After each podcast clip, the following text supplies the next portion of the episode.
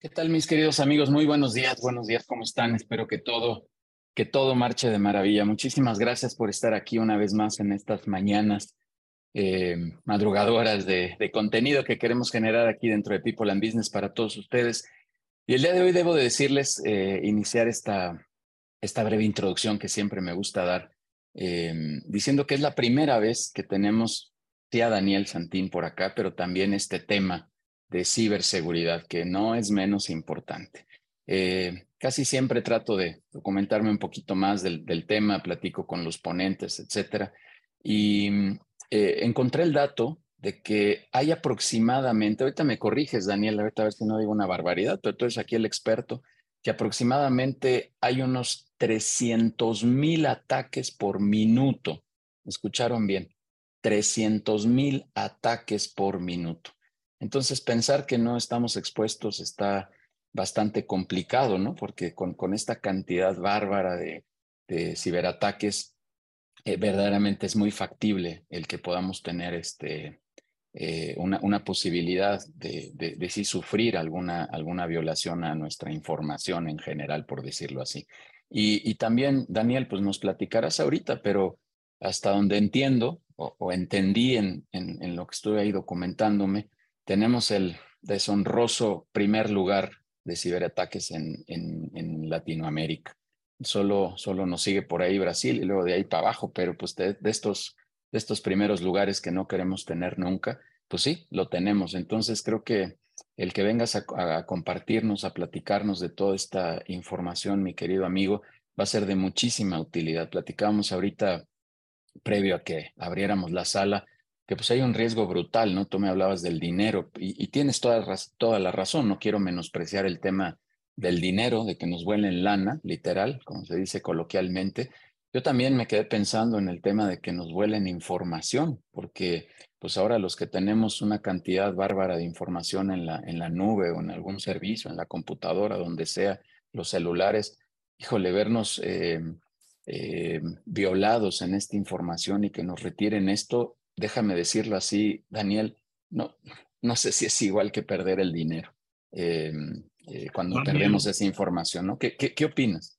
Así es. Pues muy buenos días a todas y a todos. Muchísimas gracias, mi querido Judiel, por estar eh, aquí, por estar en este viernes, que además es viernes de fin de semana largo, ¿eh?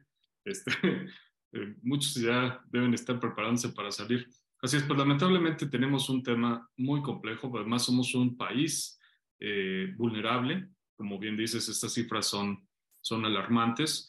Eh, también lamentablemente los gobiernos parece que no están haciendo mucho, no es un tema que esté en la agenda política como tal, están siendo reactivos simplemente. Y a nivel internacional llegamos a ocupar la posición 9 en ataques, en ciberataques. Así es que entonces, pues muchísimas gracias nuevamente, qué gusto saludarles y saludarlos. Es tu casa, mi querido amigo. Este, somos ahí integrantes del Crack Team 1000 y bueno, es un gusto que vengas a compartir, como siempre, ya van varios integrantes de allá. Un saludo a Juanjo, nuestro líder de este grupo, americanista, por cierto. Ahí un saludo a todos los americanistas, a los que le van a las chivas. Ahí, ahí mañana nos vemos a las nueve de la noche. Em, vamos a darle, amigo, vamos a darle. Déjame dar algunos avisos rapidísimo. Eh, y, ya te damos todo el espacio para que tú puedas eh, compartirnos este contenido que de verdad es, es para que se nos enchine la piel oyendo esto y, y sí tomar acciones muy puntuales. Y ahorita seguro nos darás eh, datos así, muy, muy precisos, información muy clara. Esto es tu promesa y sé que la vas a cumplir. en cuanto a los avisos, rapidísimo, la semana que entra tendremos a Luis Holguín, un abogado, un doctor en, en, en leyes, que nos va a hablar de los aspectos, como decía ahí en el cover inicial, de los aspectos más importantes en términos fiscales y corporativos, eh, legales tal vez podría llamarlos, que debería de cuidar una pyme, que también son temas que a veces en la ignorancia de estos temas no estamos tan claros, no los cuidamos, los dejamos un poco ahí en el, en el segundo nivel. Y son cosas que de verdad también igual un poco que como la ciberseguridad, el no, el no tomar precaución y, debida anticipación a estas cosas, eh, nos puede acarrear algún problema. Entonces ahora que hablé con Luis, eh, Holguín, eh, hablábamos de esto, ¿no? Que, hay aspectos que debemos de, tener muy, muy presentes. También hablaba con Daniel ahorita el, tema de, de, no hacer nada de prevención. La, verdad, yo siempre lo aclaro y lo digo antes, soy mexicano, pero el mexicano tiene esta cultura de no estar previniéndolo. Lo hacemos con el carro, lo hacemos con la salud, lo hacemos con la computadora, lo hacemos con los seguros, lo hacemos con muchas cosas, la verdad. Entonces, queremos traerles este tópico ahora de, los aspectos fiscales y legales que debe de cuidar toda empresa. Y bueno, pues ahí está abierta la, siguiente semana de, contenido, viernes de contenido, así que ahí los esperamos y todos los viernes, ya lo he dicho repetidamente, vamos a seguir generando mucho contenido para todos ustedes.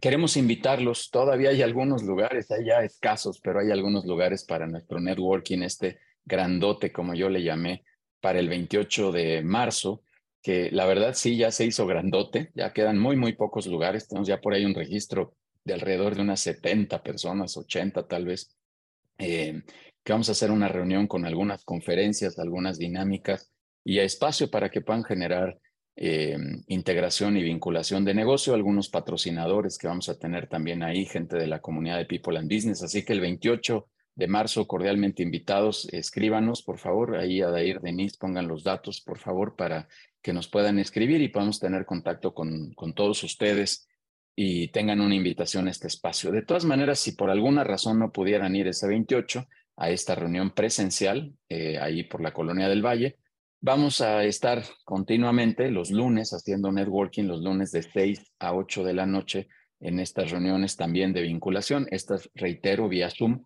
pero ahí también tendremos esa, esa vinculación. Así que ahí escríbanos y con gusto les lanzamos la invitación. Y como lo prometimos, tuvimos recientemente el webinar aquí con Israel Manrique, que nos estuvo hablando del riesgo en el proceso del reclutamiento.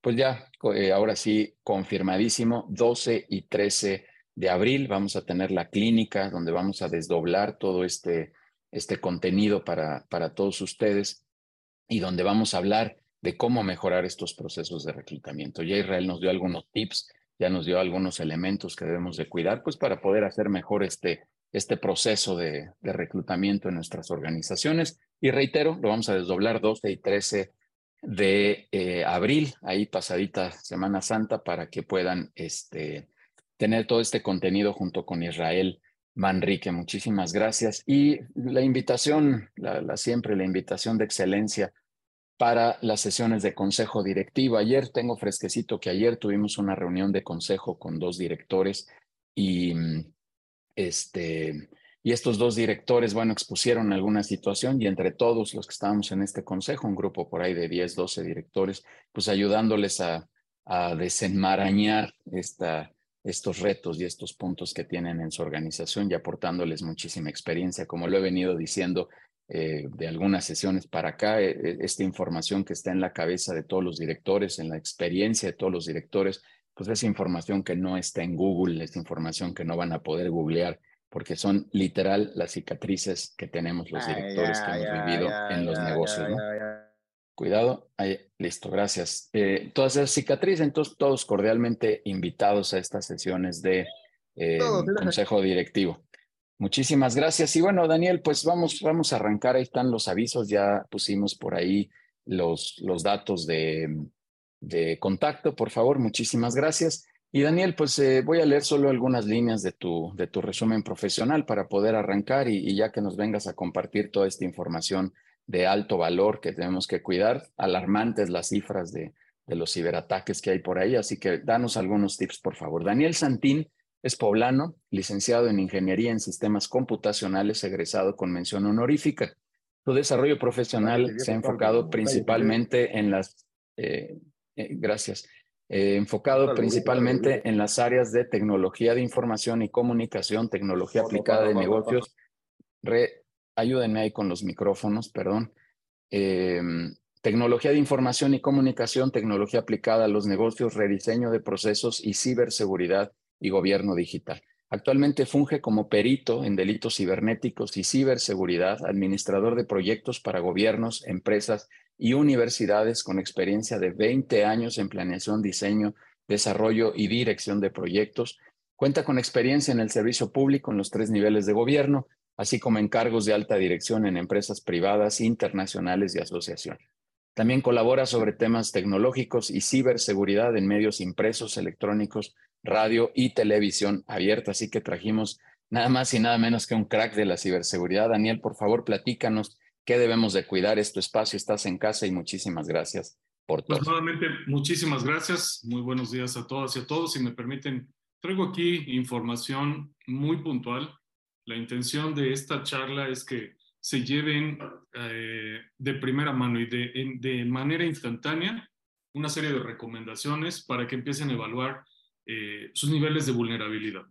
A partir de ahí, también yo normalmente procuro que sea esto muy interactivo, les hago algunas preguntas para que reflexionen, los que gusten participar y compartirnos sus experiencias, bienvenidas, y si no, pues al final también podemos platicar y hacer este intercambio eh, con la comunidad que, que, a mí la verdad es que me encanta. Eh, esta plática la, la llamamos ciberseguridad, el gran reto empresarial del 2023, y es que todo apunta a que 2021 y 2022 fueron años muy complicados. La realidad es que no hay ninguna tendencia que muestre que este año va a ser diferente o que van a bajar los indicadores.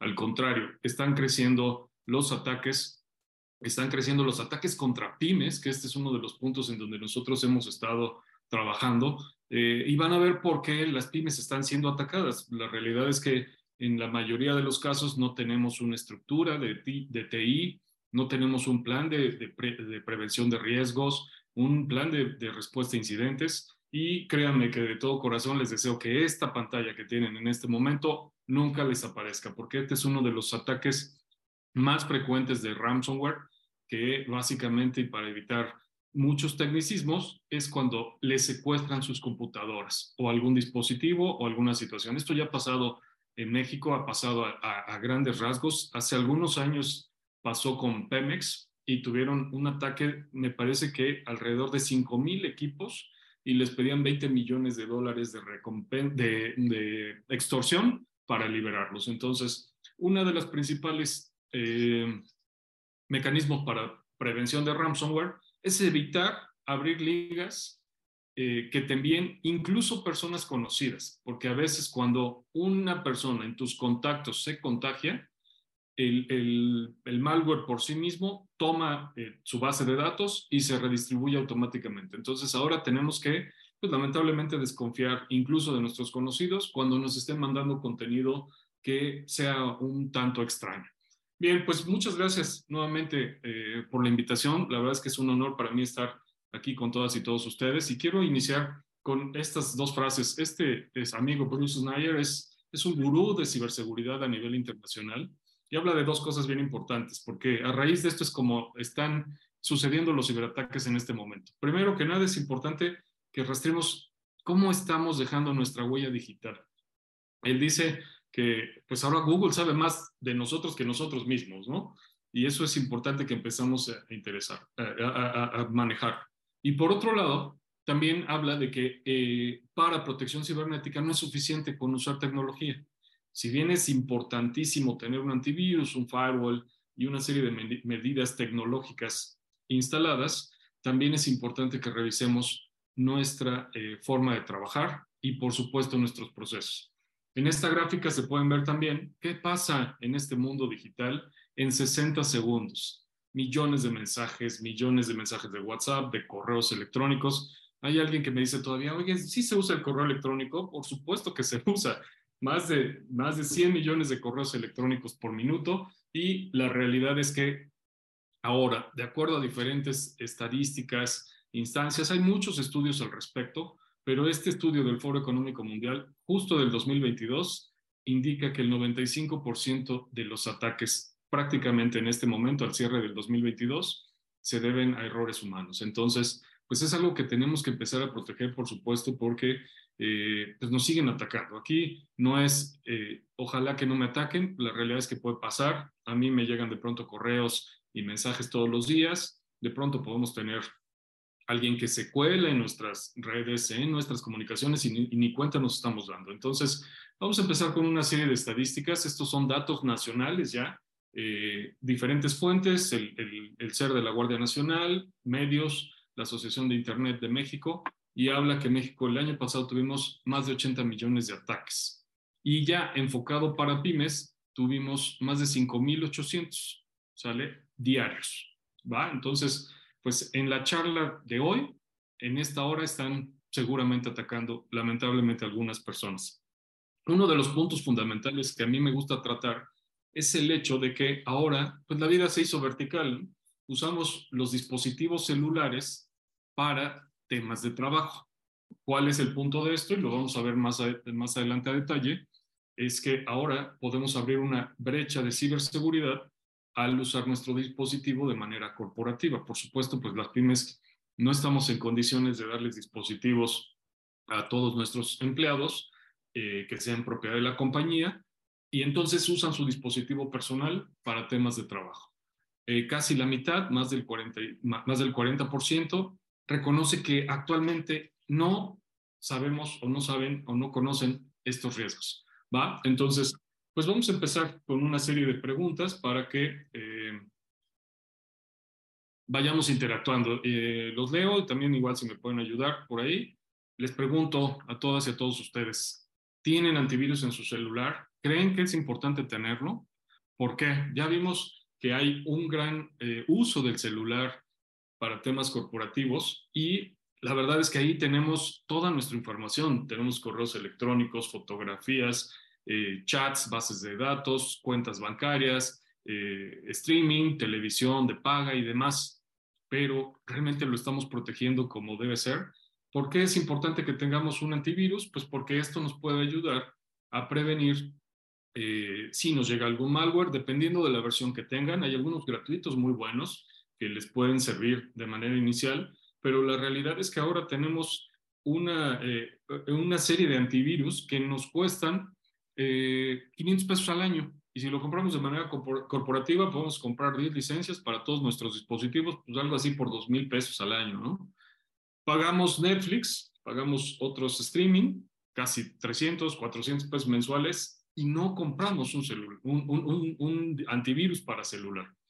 Aquí eh, les voy a plantear una serie de situaciones que están de manera muy emergente. Yo les recomiendo mucho que tomen nota para que en cuanto puedan realizar estos ajustes lo hagan. Entonces, ahorita los voy leyendo y vamos con más preguntas. ¿Qué pasa si tenemos un ataque cibernético? Hoy, ojalá que no nos pase, por supuesto, pero entonces tendríamos que empezar a hacer una serie de evaluaciones en donde veríamos si, eh, perdón, en donde veríamos qué tan seria es la amenaza, qué pasa si nos hacen un robo de identidad, qué tanto daño causa, quién lo está haciendo, nos atacó una empresa que compita con nosotros, eh, ¿qué estamos haciendo para detenerlo? Lamentablemente, en muchas ocasiones se reacciona de manera tardada y cuando ahorita estamos atendiendo muchos casos de robos de identidad a través de redes sociales y créanme que es un problema.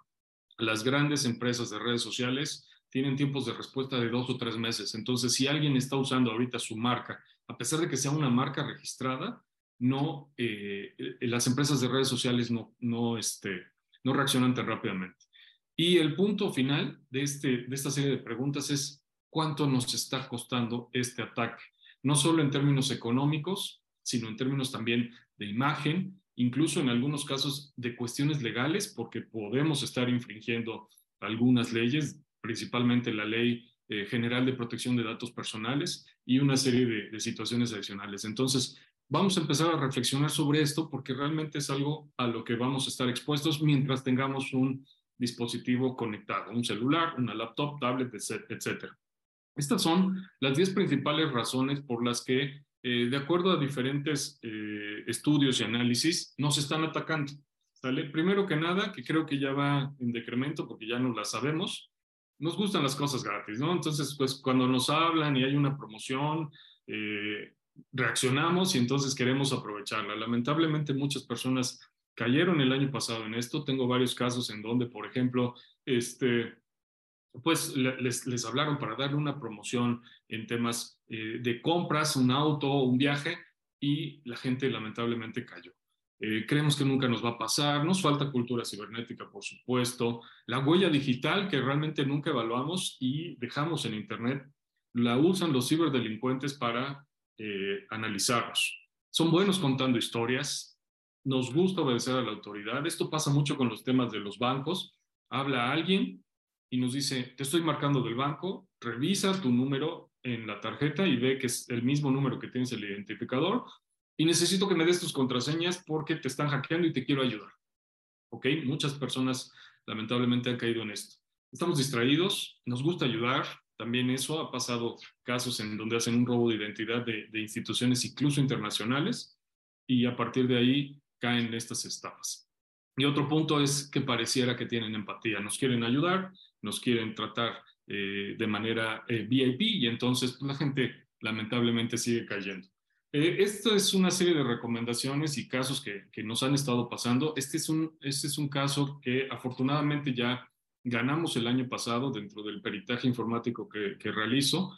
Es una empresa a la que le robaron más de 420 mil pesos, no, perdón, alrededor de 420 mil pesos en cinco operaciones en menos de 15 minutos. Esto eh, es importante que ustedes empiecen a revisar cómo están funcionando sus notificaciones, sus alertas bancarias, si están cumpliendo con las regulaciones que marca la Comisión Nacional Bancaria de Valores.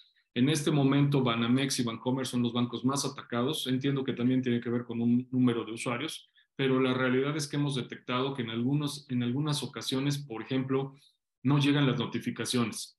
Entonces es importante que ustedes revisen al momento de dan una, una cuenta nueva de alta para la transferencia, que verifiquen si les están llegando las notificaciones que tengan contratadas. Recuerden, a veces es correo electrónico, a veces es, SMS, a veces son ambas o a veces incluso a través de la app. ¿Sale? Eso es bien, bien importante porque hay varios casos que están pasando así y situaciones en donde a, en menos de 10 minutos vacían 500 mil pesos de una cuenta, ¿sale? Entonces es bien importante. Otra de las estrategias que están usando ahorita los ciberdelincuentes es la ingeniería social. Esta estrategia que usa diferentes técnicas de engaño y manipulación para obtener información confidencial y eh, todo tiene que ver con los 10 puntos que les mencioné hace rato. Nos hablan, nos dicen que nos están hablando del banco, efectivamente aparece un número que pareciera ser del banco, pero se usan técnicas tecnológicas, en este caso es el phishing, es el spoofing también, en donde engañan al, identificador de llamadas para ponernos el número que ellos quieren poner. Otro de los puntos que también ha estado pasando mucho, ahorita creo que ya bajó, es el hackeo de las cuentas de WhatsApp y su posterior extorsión a tus contactos. Te roban la cuenta de WhatsApp, eh, esto se debe a que eh, WhatsApp tuvo algunas vulnerabilidades. Les recomiendo que verifiquen que en este momento ya tengan la versión más actualizada porque ya resolvieron esos parches y activen su verificación en dos pasos. Estos, estos códigos de seis dígitos que les permite tener una protección adicional, también el registro de su correo y tengan cuidado cuando se conecten a través de la versión web.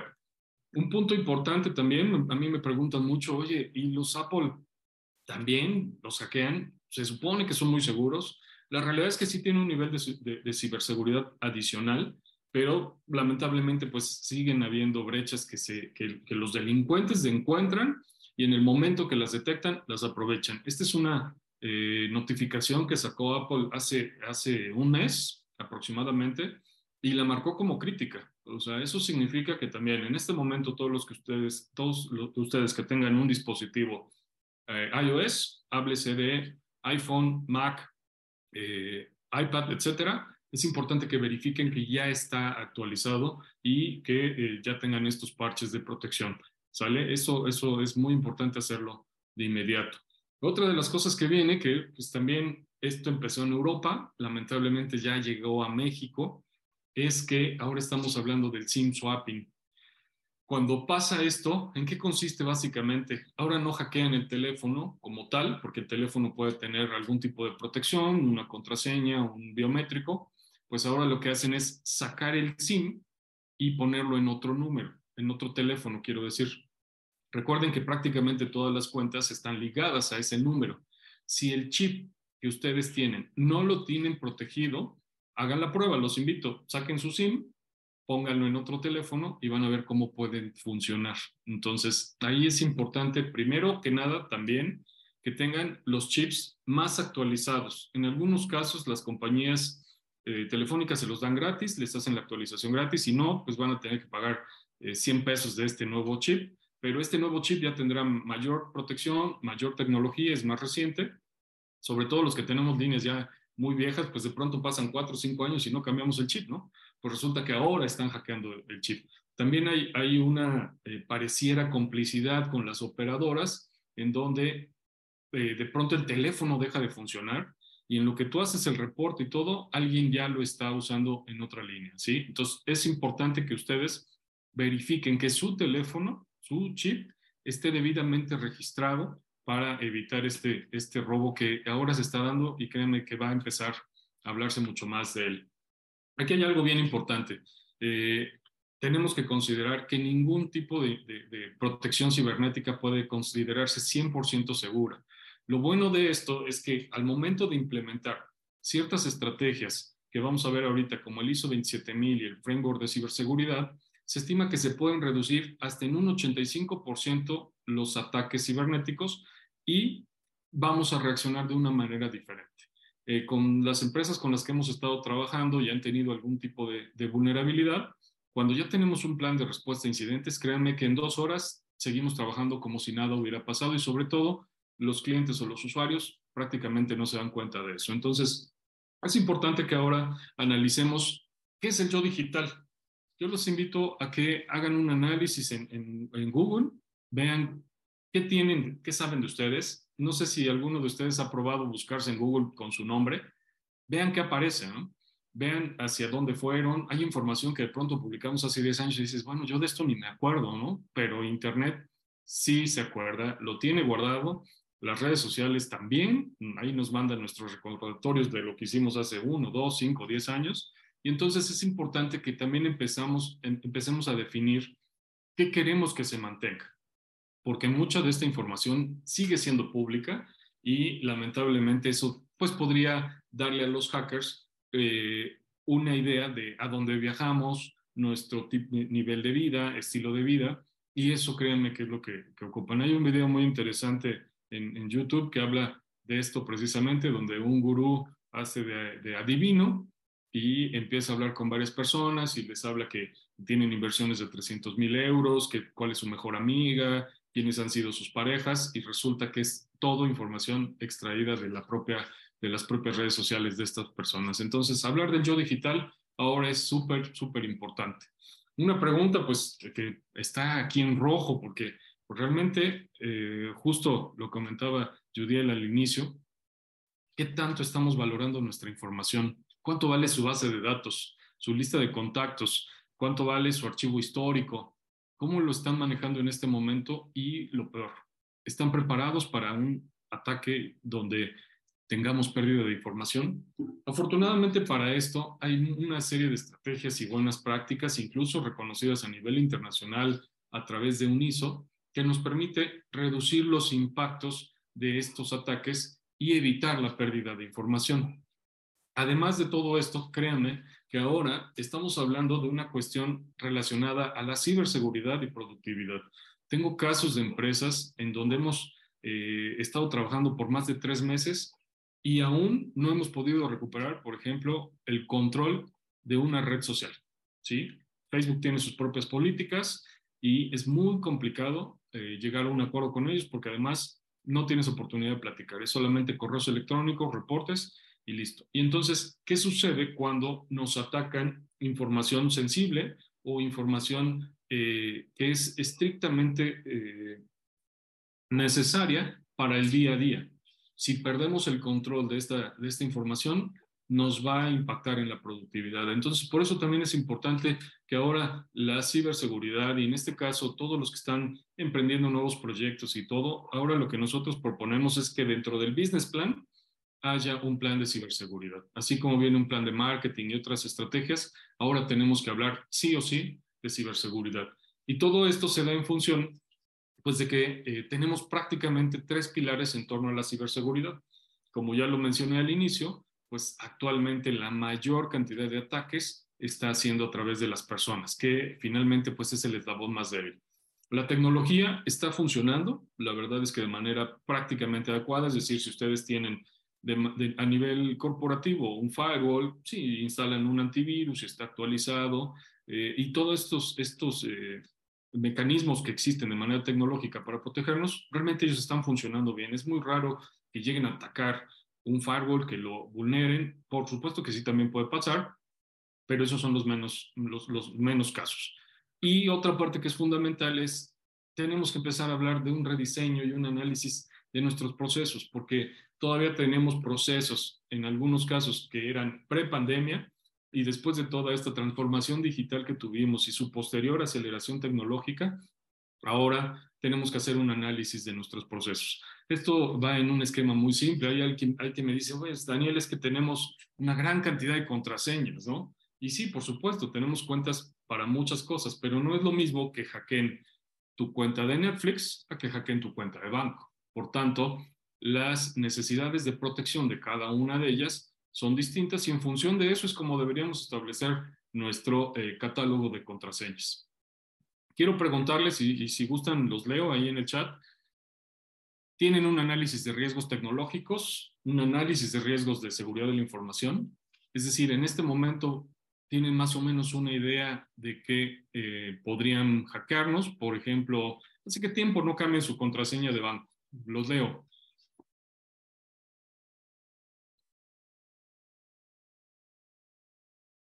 A ver, Rosario comenta, sí, en Google te direcciona a cualquier parte donde se encuentre tu nombre, dígase Facebook, etcétera, y homónimos. César, no, ni siquiera sabía que existía. Muchas gracias, César, qué gusto saludarte. Y entonces, pues, básicamente, eh, bien, Bernardo, vamos a hacer de cuenta que no hemos leído ese, que no vimos tu, comentario. Te invito a que cambies hoy mismo tu contraseña del banco, por supuesto. Y entonces, lo que, lo que hablamos con el tema de análisis de riesgos, pues es básicamente eh, empezar a identificar qué tenemos que proteger. Esto mismo lo marcan otras normas. Después tenemos que evaluar cuál puede ser el daño, ver de qué manera lo tratamos y por supuesto llevar un esquema de monitoreo y reporte. Esto se vuelve un proceso, un círculo de Deming, tenemos que empezar a implementarlo y estarle dando vueltas y vueltas y vueltas hasta que perfeccionemos nuestro sistema. Este análisis de riesgos, por supuesto, es muy importante que al menos de una manera eh, interna lo empiecen a hacer en las empresas y si requieren eh, un, proyecto mucho más sofisticado, por supuesto que hay eh, oportunidad de hacer. La gestión de la seguridad de la información se basa en estos tres principios, que pues, también es lo que comentaba Judy al inicio. Ahora tenemos una gran cantidad de información. Lamentablemente, pues no sabemos cuánto vale, porque no le hemos puesto valor. Pero, ¿qué sucede si de pronto se rompe la privacidad de esta información? ¿Qué sucede si nuestros estados financieros andan circulando por todos lados? Este punto de privacidad de la información es fundamental. El número dos, también, cómo manejamos la integridad de la información, es decir, que todo lo que eh, publicamos en cuanto a temas, digamos, de marketing, información de, de estrategias, colaboración con, con otras empresas, eh, se mantenga de manera íntegra. Y el punto número tres, que es uno de los que más han estado atacando ahorita, y les comentaba al inicio con el ransomware, es la disponibilidad de la información. Hagan un ejercicio hoy y díganme qué sucedería si ustedes llegan a su computadora en este momento y no pueden prenderla, no funciona y, este, y no tienen acceso a información.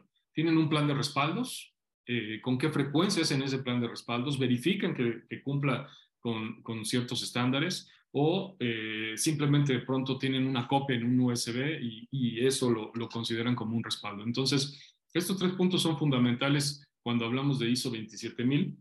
Y aquí la, la, la idea, fíjense que yo estoy a punto de, de, certificarme en esta versión de ISO 27001 2022 que salió apenas en octubre del año pasado.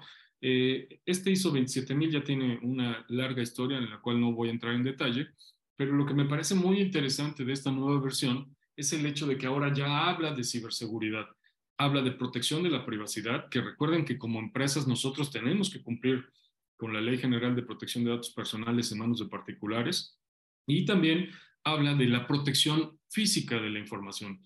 La realidad es que cuando ustedes empiezan a utilizar una serie de buenas prácticas respecto al ISO 27000, créanme que empiezan a identificar cuáles son los riesgos, cómo están manejando actualmente su información y de qué manera se puede proteger porque a partir de esto también eh, es importante que tengamos en cuenta cuáles son los beneficios de usar estos estándares. Primero que nada, vamos a tener en cuenta que la información que tenemos vale y de verdad vale mucho. Pues realmente por eso los hackers buscan robarse bases de datos. Eh, cada día estamos en un grupo, nosotros a nivel nacional, que compartimos este tipo de, información. Estamos haciendo una, una asociación eh, de peritaje informático y nos enteramos de muchos ataques en donde lo que buscan es atacar, eh, perdón, buscan robar la información confidencial de la empresa y a partir de ahí usar sus bases de datos, sobre todo de clientes.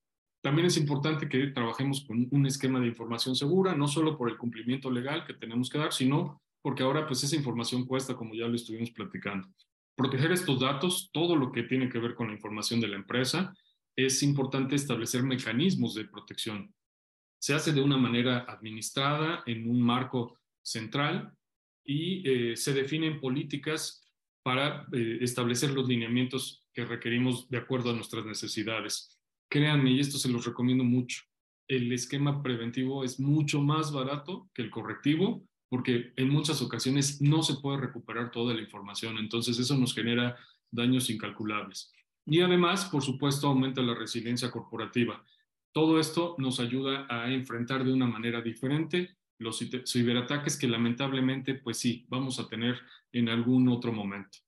El marco de ciberseguridad del NIS que les he estado mencionando es una estrategia internacional que tiene un lenguaje muy accesible. Créanme que esto permite, a través de estos cinco pasos, identificar lo que queremos cuidar, cómo lo queremos cuidar, establecer una estrategia de protección. Ahora que ya lo identificamos, vamos a definir qué hacemos para protegerlo. Digamos, eh, si hoy detectan que su contraseña de banco no la han cambiado, pues hay que cambiarla, ¿no? Simplemente. Hay que ser cuidadosos, hay que verificar que eh, las estrategias y la verificación de dos pasos esté funcionando de manera adecuada, los correos electrónicos también. En muchas ocasiones ni siquiera nos, nos recordamos nuestra contraseña del correo, ya la tenemos capturada en todos los dispositivos. No sabemos cuándo la cambiaron, cuándo la cambiamos. Eso sí lo podemos verificar con Google. Google, si tienen su cuenta con, con Google, puede eh, decirles hace qué tiempo no cambian sus contraseñas. Si tienen un correo corporativo, ahí pueden definir políticas para que supongamos se tenga que cambiar cada tres meses, ¿no? Y algo bien importante, cuando cambien la contraseña, por favor, no le pongan 1, 2, 3, 4, 5, 6, porque aunque no lo crean, hay una lista de 10 contraseñas que son todavía las más usadas en 2022 y se encuentran 1, 2, 3, 4, 5, 6, la palabra password como tal, ABC 1, 2, 3, y, y, ese tipo de palabras que a veces creemos que nadie conoce, pero la realidad es que todo el mundo las conocemos. ¿no? Otra recomendación es que no la anoten en un post-it y la peguen en el monitor, porque eso es una de las vulnerabilidades, sobre todo en oficinas públicas con las que hemos trabajado, que más se ve. Después de todo esto, el paso 3 es detectar. Ahí ya vamos a establecer algunas medidas de protección de nuestros activos digitales. El punto cuatro es responder con un plan de respuesta a incidentes, es decir, si nos llegara a pasar esto, ¿cómo vamos a reaccionar? ¿Ok? Eh, por eso es importante tener también una política de respaldos, con qué frecuencia lo hacen, a partir del análisis de su información, ver cuántos respaldos necesitamos. Incluso hay ocasiones en que recomendamos que el respaldo esté fuera de las instalaciones físicas de la empresa, en la casa de alguno de los ejecutivos o en alguna otra oficina, para evitar que esto, esto quede vulnerable. Y finalmente, si después de todo eso no funcionó, tardamos en reaccionar o hay alguna cuestión que no pudimos eh, eh, prever, entonces pues nos toca recuperar para eh, establecer la continuidad corporativa. ¿va? Este documento pues lo pueden encontrar en disponibilidad, de ahí lo pueden guiar. Nosotros estamos trabajando con varias empresas eh, en, varias, en varios estados del país, sobre todo en la zona centro-sur, eh, con la implementación. Esto es, eh, por supuesto, de manera voluntaria y créanme que tienen excelentes resultados. Ahora, después de todo esto, hay algo bien importante porque eso también se detecta de manera muy frecuente.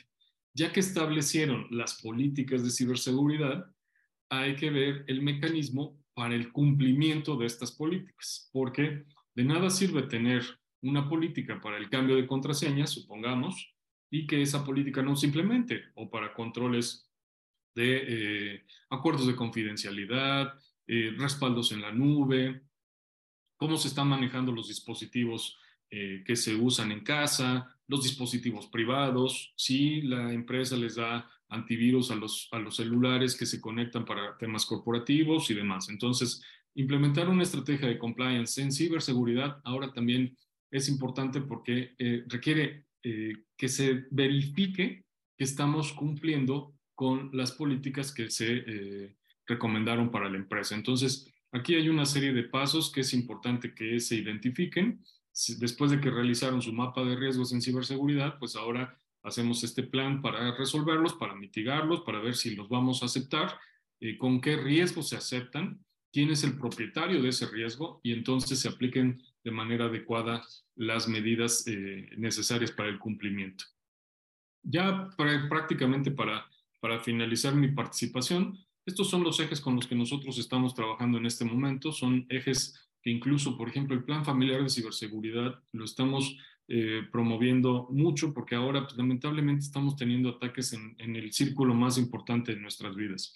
ayer tuvimos un caso en donde eh, eh, precisamente una, en una escuela están teniendo un ataque de grooming. El grooming es cuando adultos se hacen pasar por niños, conectan con niños a través de juegos y a través de sus propias redes sociales y entonces, pues ya ahí, como bien comentaba Judiel al inicio también, esto ya va más allá del problema corporativo y del dinero, ¿no? Lamentablemente, la trata de personas este, con, eh, eh, enganchada a través de redes sociales ha crecido en 125% en el último año.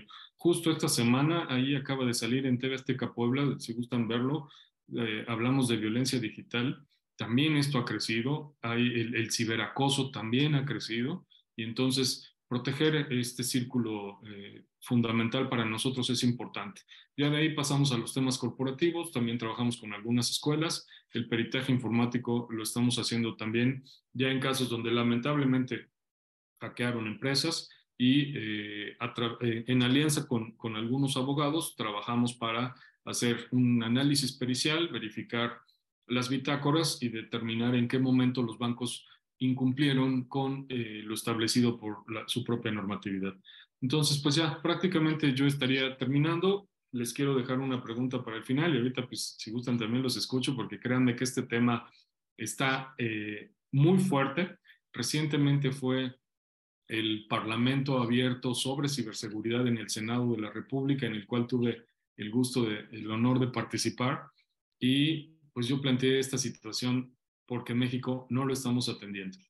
Nuestros autos, dependiendo del nivel y la categoría, tienen más o menos líneas de código. Resulta que en Europa, a partir del año pasado, ahora los vehículos desde los fabricantes necesitan tener un certificado de ciberseguridad, porque en algunos casos pudiera tener hasta 72 puntos donde pueden ser hackeables. Por supuesto, el Bluetooth, el GPS. Recuerden que algunos autos ya se abren con sensor, ya no necesitamos meter la llave, eso también lo están hackeando y hay una serie de actividades este, delincuenciales que ya están pasando en Europa y lamentablemente aquí en México no estamos haciendo nada. Entonces, yo lo planteé en el Senado, espero que, que realmente ese Parlamento abierto haya sido eh, real y no solo para disimular, pero pues quisiera dejarles esta pregunta para que a lo largo del día, del fin de semana, piensen mi auto es ciberseguro.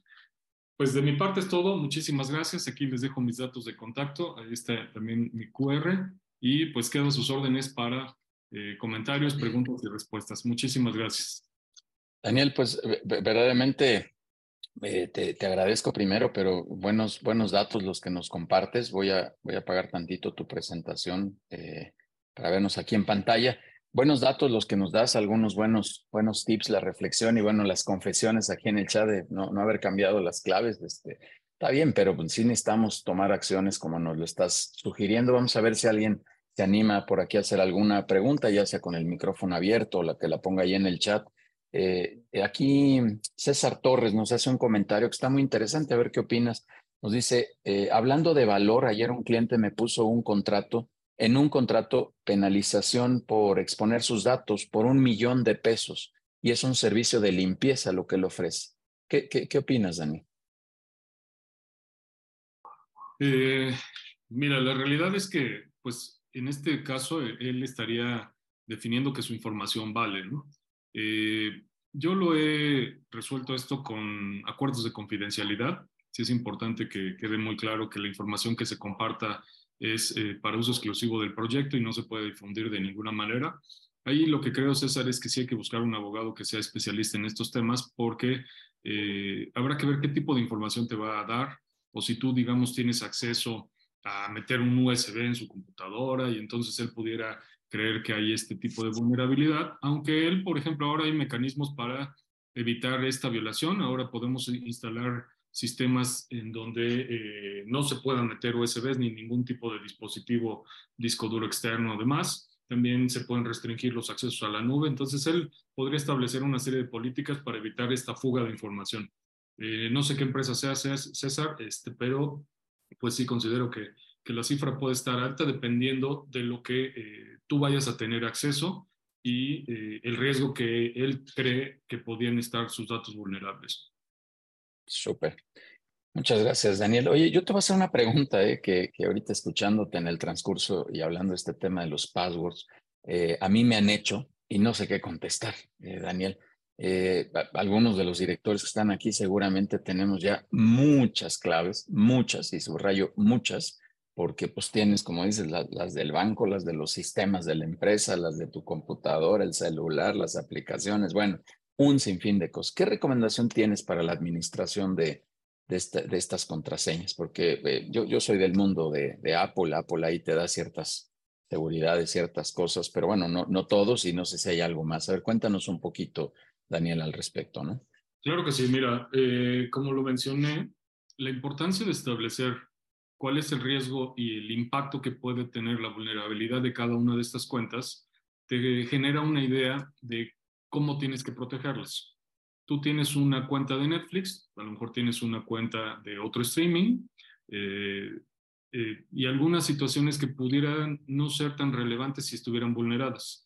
En el caso de tu cuenta de Netflix, si se pierde tu contraseña y alguien se conecta con tu cuenta, pues le estarás dando cine y series gratis, ¿no? cosa que no pasa lo mismo con tu cuenta bancaria, porque entonces ahí pues, necesitas un nivel mayor de protección.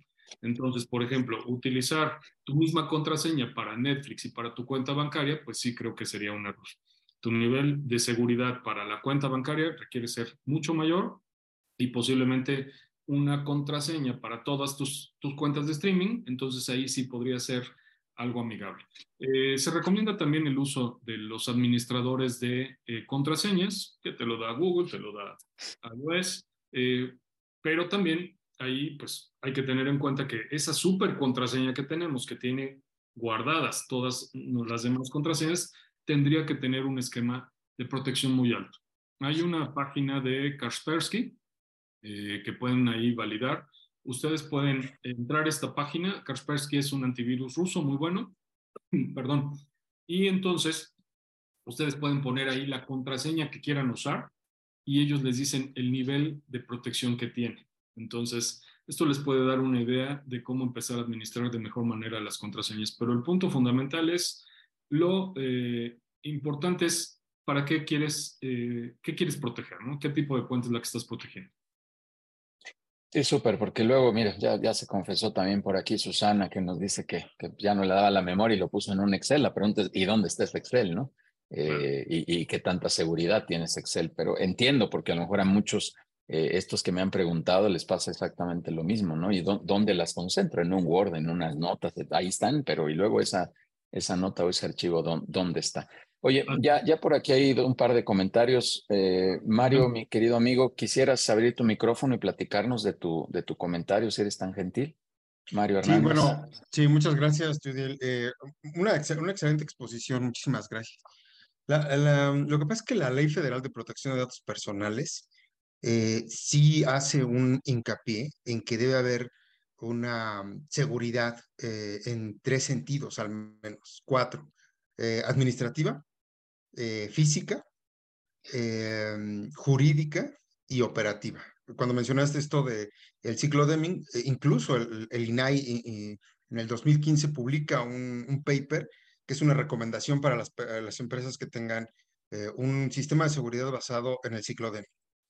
Y esta práctica que hace en el caso de la persona que mencionó es que un proveedor me está incluyendo una cláusula de protección de datos, me está incluso penalizando en el caso de que yo eh, haga mal uso de los datos. Eh, esa práctica es correcta, incluso la avala el INAI en el sentido de que efectivamente hay que advertirle a los a, los, a, eh, las empresas que tratan los datos, en este caso el, el que puso el comentario, que cuando haga una transferencia a cualquier otro proveedor, ese proveedor tiene que tener garantías de la protección de datos personales. Y una forma de hacerlo es que en el contrato pongamos una cláusula. Ojo, eso no aplica nada más para los proveedores, sino también para los empleados, para los clientes, que habrá un uso correcto de los datos personales. En el caso de que ese proveedor de esta empresa de limpieza vulnere los datos y le, y le rebote al cliente, entonces el cliente dice, pues yo aquí tengo el contrato y él me lo, me lo dijo y me lo firmó que iba a hacer buen uso de los datos. Por un lado va a venir la sanción de parte del INAI en el sentido de que pues, no, lo, no lo hiciste. Y por otro lado, ese cliente puede poner una querella jurídica. Entonces es una buena práctica. Lo que a mí me parece que sí está fuera de, digamos, de contexto es el monto. A lo mejor nada más con que diga este, que, que, cuenta con ello y después ya vemos, de acuerdo al sapo, es la pedrada, ¿no? Ahora, la otra parte sería eh, que el, el, cliente que le están haciendo firmar ese, ese contrato pues, eh, ¿qué, le va a salir más caro? ¿Pagar una multa de un millón de pesos o invertir en una correcta gestión de datos personales? Siempre va a ser más barato la, la, la, gestión de datos personales. ¿O tú qué opinas, Daniel? Sí, totalmente de acuerdo, mi querido Mario. Eh, pues, yo, realmente yo no soy abogado. Eh, cuando tú implementas una estrategia de, de, un sistema de gestión de seguridad de la información basado en el ISO 27001, cumples con todo esto. ¿sí? Entonces, eh, precisamente habla de cómo hacer tu protección de datos, cómo establecer tu recuperación. Eh, también habla de los controles necesarios para las relaciones con los proveedores, con los clientes y todo eso. Eh, lo que dices es muy cierto. Yo, yo también tengo entendido que incluso el INAE puede multar si las empresas no tenemos el aviso de privacidad. Lamentablemente, eh, aquí vamos con un tema de compliance. O sea, yo conozco muchas empresas que cuando les dices, oye, no está tu aviso de privacidad, ¿qué es eso? No? O sea, ni siquiera saben que lo tienen que, tener sí o sí. Entonces, eh, por supuesto, el tema de empezar a darle un valor a tu activo informático, informativo, quiero decir, ¿cuánto vale tu información? Él a poner un millón de pesos, ¿no? Habrá que ver eh, bajo qué criterio lo está haciendo, sin embargo, este, sí es importante que como empresarios eh, pymes cumplamos con esta normativa, lo validemos para evitar multas y sanciones, pero yo eh, insisto más sobre el tema de cuánto vale nuestra información. Si empezamos a hacer un cálculo, entonces a partir de ahí podremos establecer nuevas estrategias de protección de la información. ¿Cuánto vale tu celular? Tú puedes saber, dependiendo de tu dispositivo, cuántos miles de pesos puede costar, pero ahora yo te pregunto, ¿cuánto vale lo que traes en tu celular? Y entonces, pues ojalá que no les pase nunca, pero si se extravía o se, o se lo roban, uno, hay que estar conscientes que eso puede pasar, es un riesgo que existe.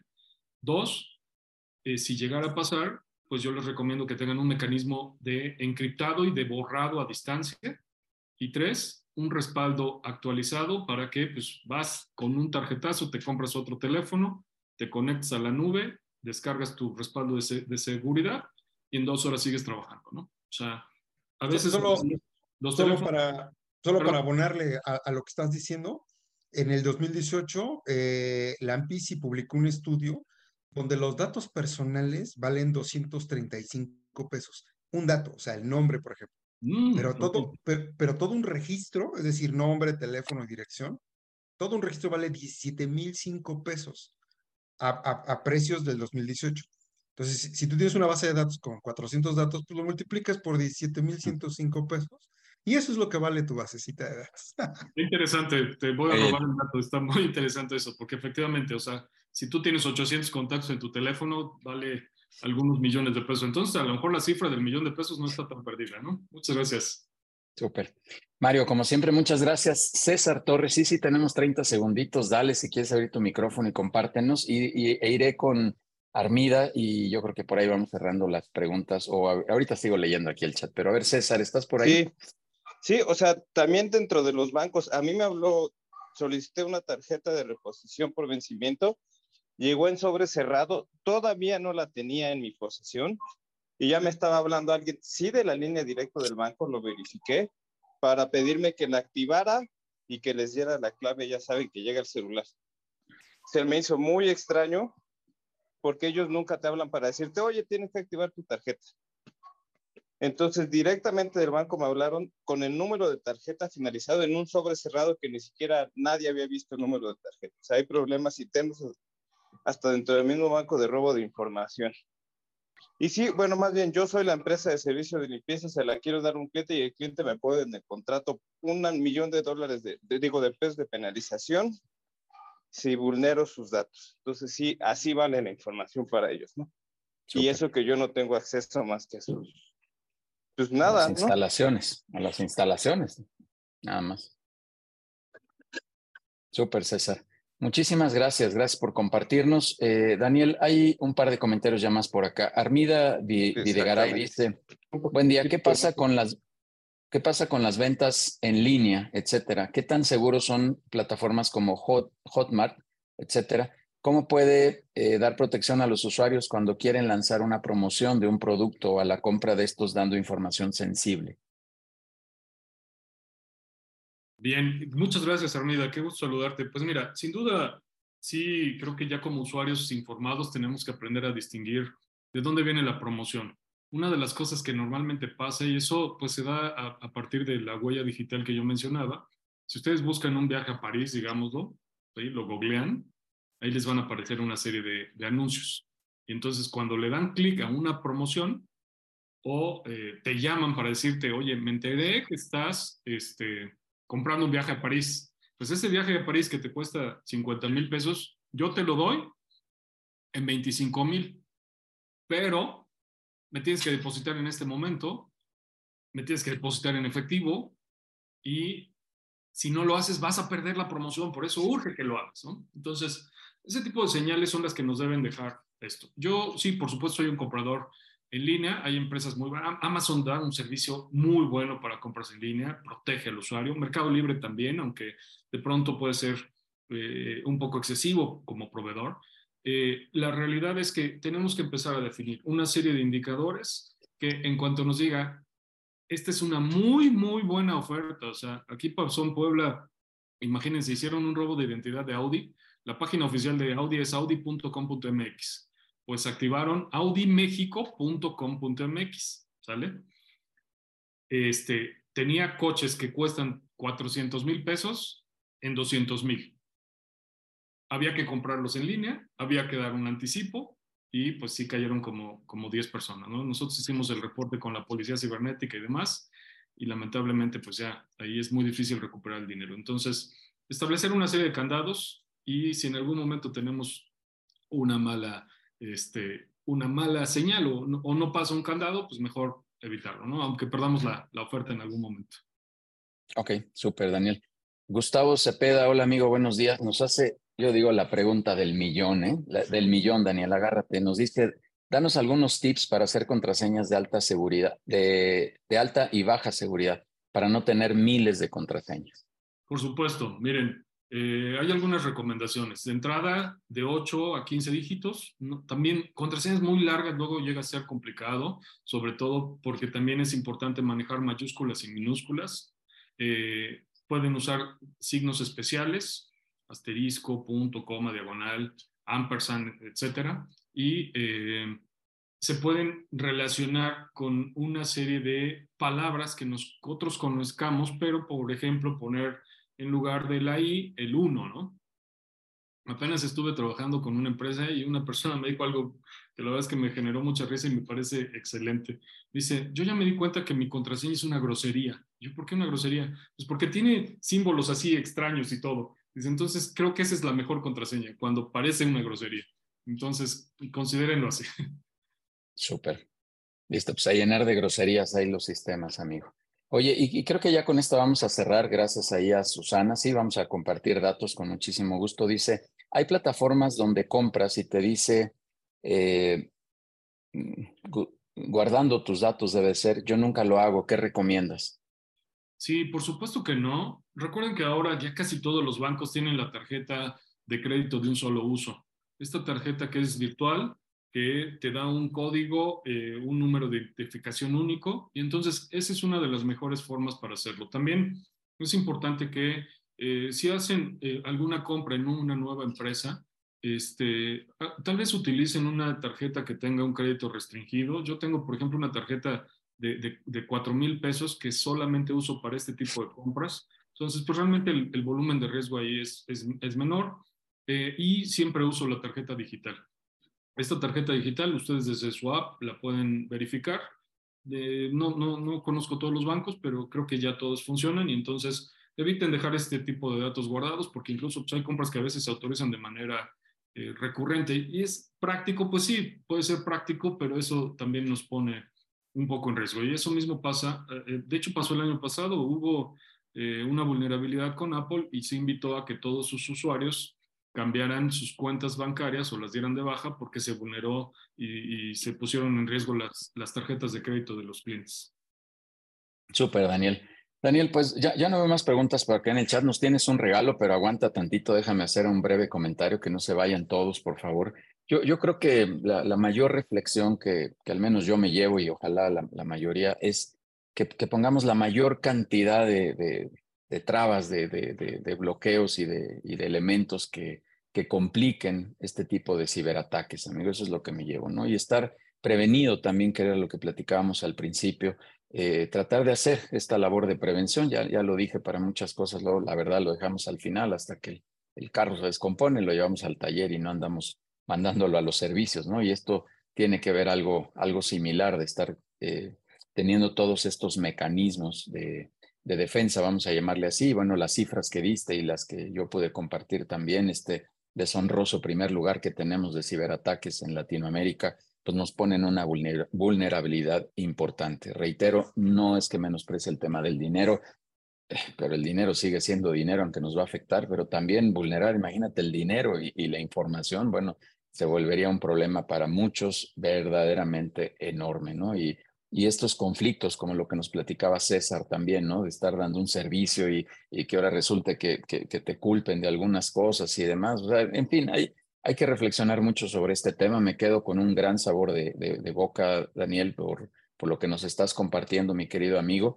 Eh, un, un, tema de alto valor. Así que eh, cuéntanos cuál es la, el regalo que nos tienes para el día de hoy y, y, y por favor un comentario de cierre para, para ir cerrando esta sesión, por favor. Un, un, password, un password seguramente nos va a regalar un password súper complejo. un password. Oye, quiero, quiero, agradecerle a Marco que ya nos mandó la liga que les mencioné de Kaspersky, en donde puedes verificar eh, el nivel de protección de, tu contraseña. Súper. Este, y también, eh, Daniel, Daniel, gracias también a Mario, que ya nos compartió también ahí datos de lo que él comentó. Gracias, gracias a todos, de verdad, gracias por hacer equipo y sumar eh, con este valor. Perdón, Daniel, te interrumpí, dale para ayer cerrando, por favor. Pues muchísimas gracias. Sí, este, pues eh, en, agradecimiento al espacio y, em, y, para fomentar la, comunidad, les podemos ofrecer un descuento los que requieran ya un análisis más detallado. Este, podemos dar una serie de capacitación, lo hemos estado haciendo tanto ya presencial como a distancia de grupos de empresas que requieran hablar de ciberseguridad, sobre todo para personal no informático y eh, podemos también hacer una serie de, de análisis. Este, no, no, recuerdo cómo quedó la promoción, amigo, pero la tengo aquí a la mano, no sé si la tengas por ahí tú, pero este, les damos un, un, descuento en lo que eh, requieran a partir de, de, esta charla, por supuesto. Listo, vamos a hacerlo.